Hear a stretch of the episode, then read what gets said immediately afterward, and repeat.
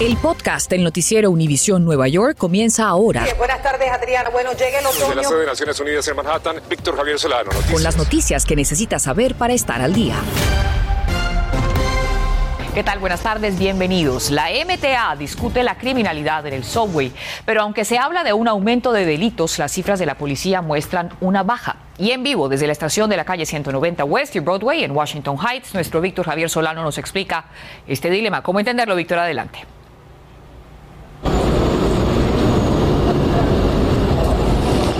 ¿Qué tal Adriana? Muy buenas tardes para ti, buenas tardes para todos. Así son varias las situaciones que se presentan porque a medida que comienzan a llegar masivamente los usuarios al subway, al transporte masivo en la ciudad de Nueva York, después de largos meses de pandemia, pues también entonces comienzan a verse más casos y un incremento de los factores de criminalidad. La MTA está diciendo, mientras ustedes están observando aquí el movimiento en esta estación de la calle 191 Street, pues les decía que la MTA ha destacado la instalación de cámaras en todas las estaciones, mientras que la ciudad de Nueva York asegura que reforzó con más policías también todas las estaciones.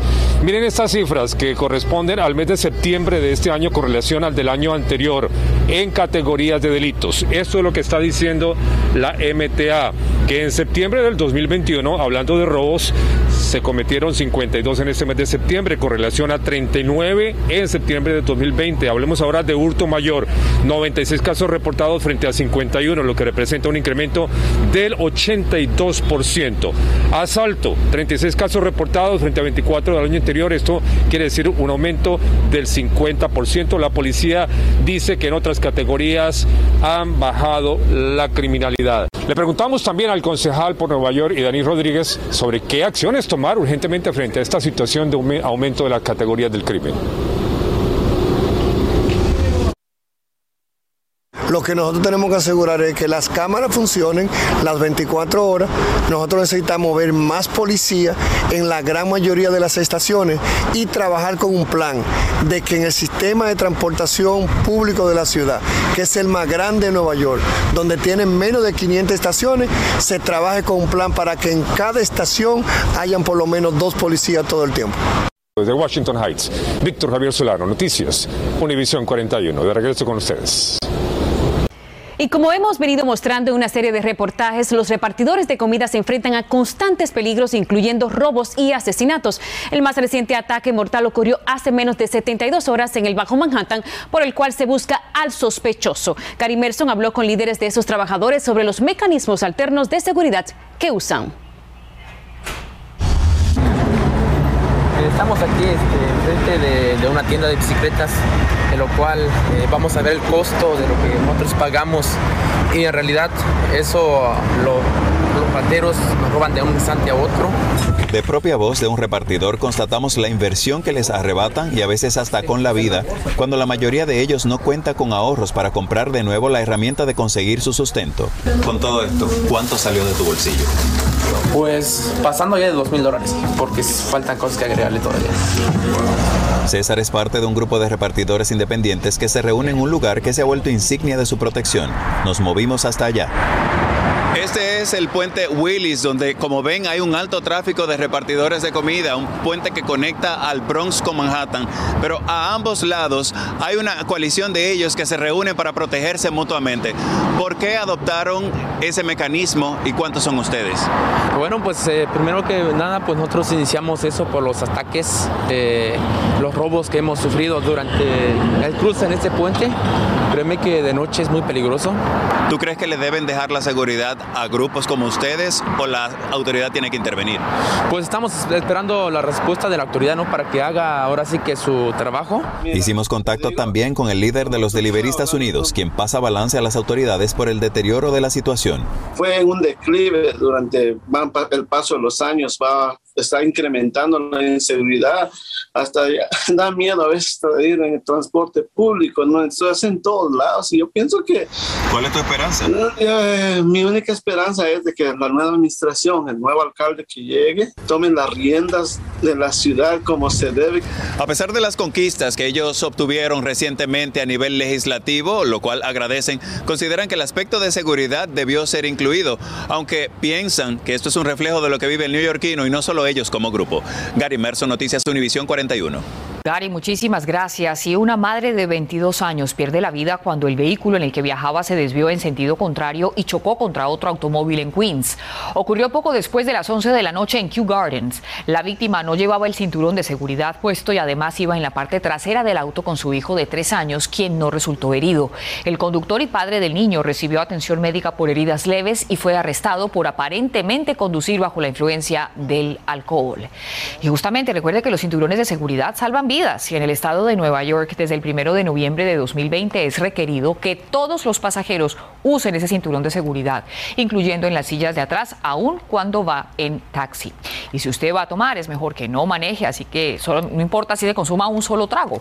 En el estado de Nueva York, una persona se considera intoxicada con un nivel de alcohol en la sangre de 0.08, pero en la ciudad de Nueva York lo pueden poner bajo arresto por manejar, aún así no se considera embriagado, pero no, si no tiene la capacidad de estar tras el volante y esto se traduce en un nivel de alcohol en la sangre de 0.05. Y en otros temas, hoy entra en efecto el mandato de vacunación para empleados estatales y maestros de New Jersey. Mariela Salgado nos explica cómo funciona y además cómo se diferencia del mandato en la ciudad de Nueva York. La moderna la enfermera llegaba con las dosis de refuerzos para los que iban llegando a vacunarse a esta unidad móvil. La Pfizer. Que se desplaza por comunidades hispanas.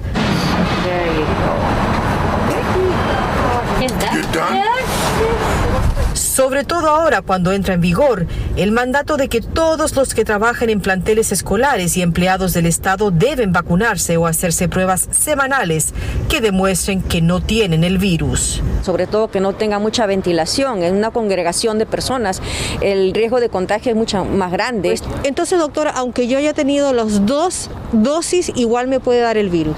Por lo general, eh, las mRNAs, que son la Moderna y la Pfizer, son bastante efectivas, aún contra las variantes nuevas. Sin embargo, si ya han pasado más de seis meses que tú te has vacunado, ya tú no tienes tantos anticuerpos como primero te vacunaste. Y una bendición de poder tener las, las vacunas, ¿no? Ana Virginia nos dice que recibió sus dos dosis en marzo. Sí, es muy importante.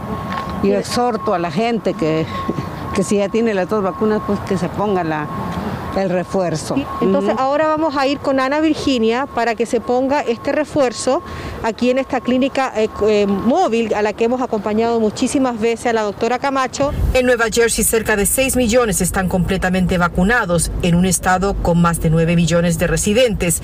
Sin embargo, casi 37 mil se han infectado con el virus pese a que tenían la vacuna.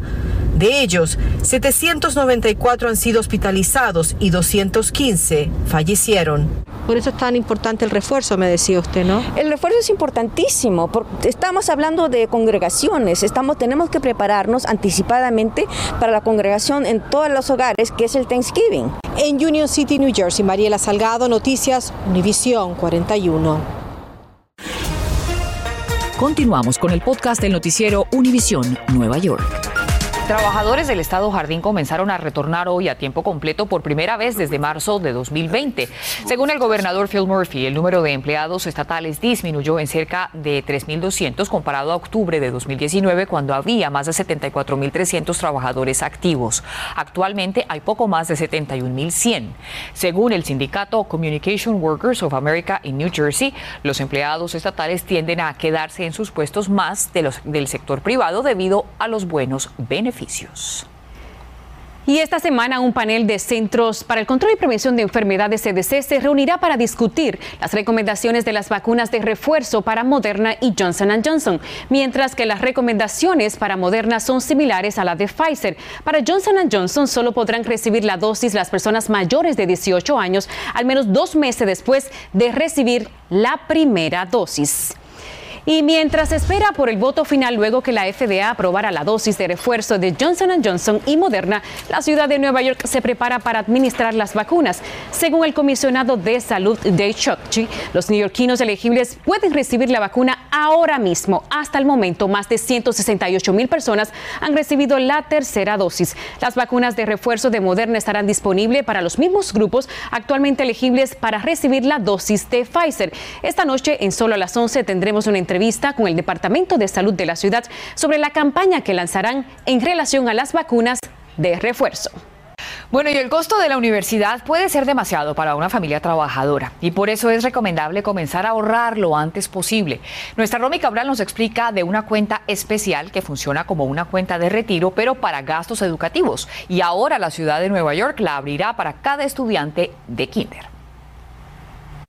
La educación universitaria podría costarle a un estudiante anualmente un promedio de 10.500 dólares en una universidad pública y 37.000 dólares en una universidad privada. Es por ello que la ciudad de Nueva York, para motivar las cuentas de ahorro para la universidad, está dando 100 dólares para abrir cuentas 529 a cada estudiante de kinder de las escuelas públicas. Un estimado de 70.000 niños podrían beneficiarse. Un profesor de economía nos habla sobre la importancia de estas cuentas. El programa tiene el beneficio de que no hay que pagar impuestos en ninguna de las ganancias de las inversiones adentro del plan. Y las inversiones mayormente son opciones como de compañías muy grandes que nosotros conocemos, como Apple, Amazon, Google, etcétera, y bonos, que son um, préstamos a compañías establecidas y también a gobiernos. Las acciones han retornado entre 8 y 10% anualmente, mientras que los bonos han retornado entre 4 y 6%. Pero ¿cuáles serían las ventajas para los padres que empiezan a ahorrar para la educación superior de sus hijos cuando estos están en edad preescolar en comparación con aquellos que inician cuando sus hijos están en secundaria? Cuando los padres empiezan temprano, con, eh, contribuyendo poco, se dan cuenta que superan a, a los padres que empezaron después y contribuyeron mucho por ese mismo concepto que le hablé anteriormente, el interés compuesto. Una madre que inició su cuenta 529 hace más de 15 años ya disfruta de los beneficios con su hija mayor que recién entró a la universidad y nos cuenta su experiencia y por qué recomienda a los padres de escasos recursos ahorrar para la educación universitaria. Manifestó que aún si solo pueden ahorrar 5 dólares a la semana, esta cuenta ayuda mucho porque ese dinero ganará interés con el tiempo. En el caso de su hija, aunque los ahorros no pagaran la universidad completa, le ayudaron con una gran parte. Añadió que el proceso para la universidad de recibir los fondos fue fácil. Para más información sobre el programa de ahorro para la Universidad 529 de la ciudad de Nueva York, puede visitar la página web nyckidsrights.org. Allí conocerá cómo funciona el programa y podrá aplicar a partir de enero. Además, los padres con estudiantes en kinder serán orientados en la escuela sobre cómo obtener estas cuentas con 100 dólares. Es importante saber que cualquiera que desee puede crear una cuenta de ahorros 529 para la educación superior de un niño sin tener que ser padre o familiar y tampoco tienen que residir en el mismo estado. Desde Albany, Romy Cabral, Noticias, Univisión 41. Y fallece a los 84 años el primer afroamericano en ocupar el cargo de secretario de Estado de los Estados Unidos, Colin Powell. Nacido en Harlem, Nueva York, Powell murió por complicaciones vinculadas al COVID-19 después de estar completamente vacunado, según lo anunció su familia. Powell fue soldado y diplomático y sirvió a presidentes republicanos y demócratas en tiempos de paz y de guerra. En el 2003, siendo secretario de Estado, defendió ante Naciones Unidas la guerra de los Estados Unidos en Irak en tiempos de gran escepticismo internacional. Descanse en paz. De esta manera llegamos al final. Gracias por acompañarnos, Adriana. Como dijiste tú, acurrucaditos. Así mismo. arrunchaditos en la mañana. Gracias por escuchar el podcast del noticiero Univisión Nueva York. Puedes descubrir otros podcasts de Univisión en la aplicación de Euforia o en univision.com diagonal podcasts.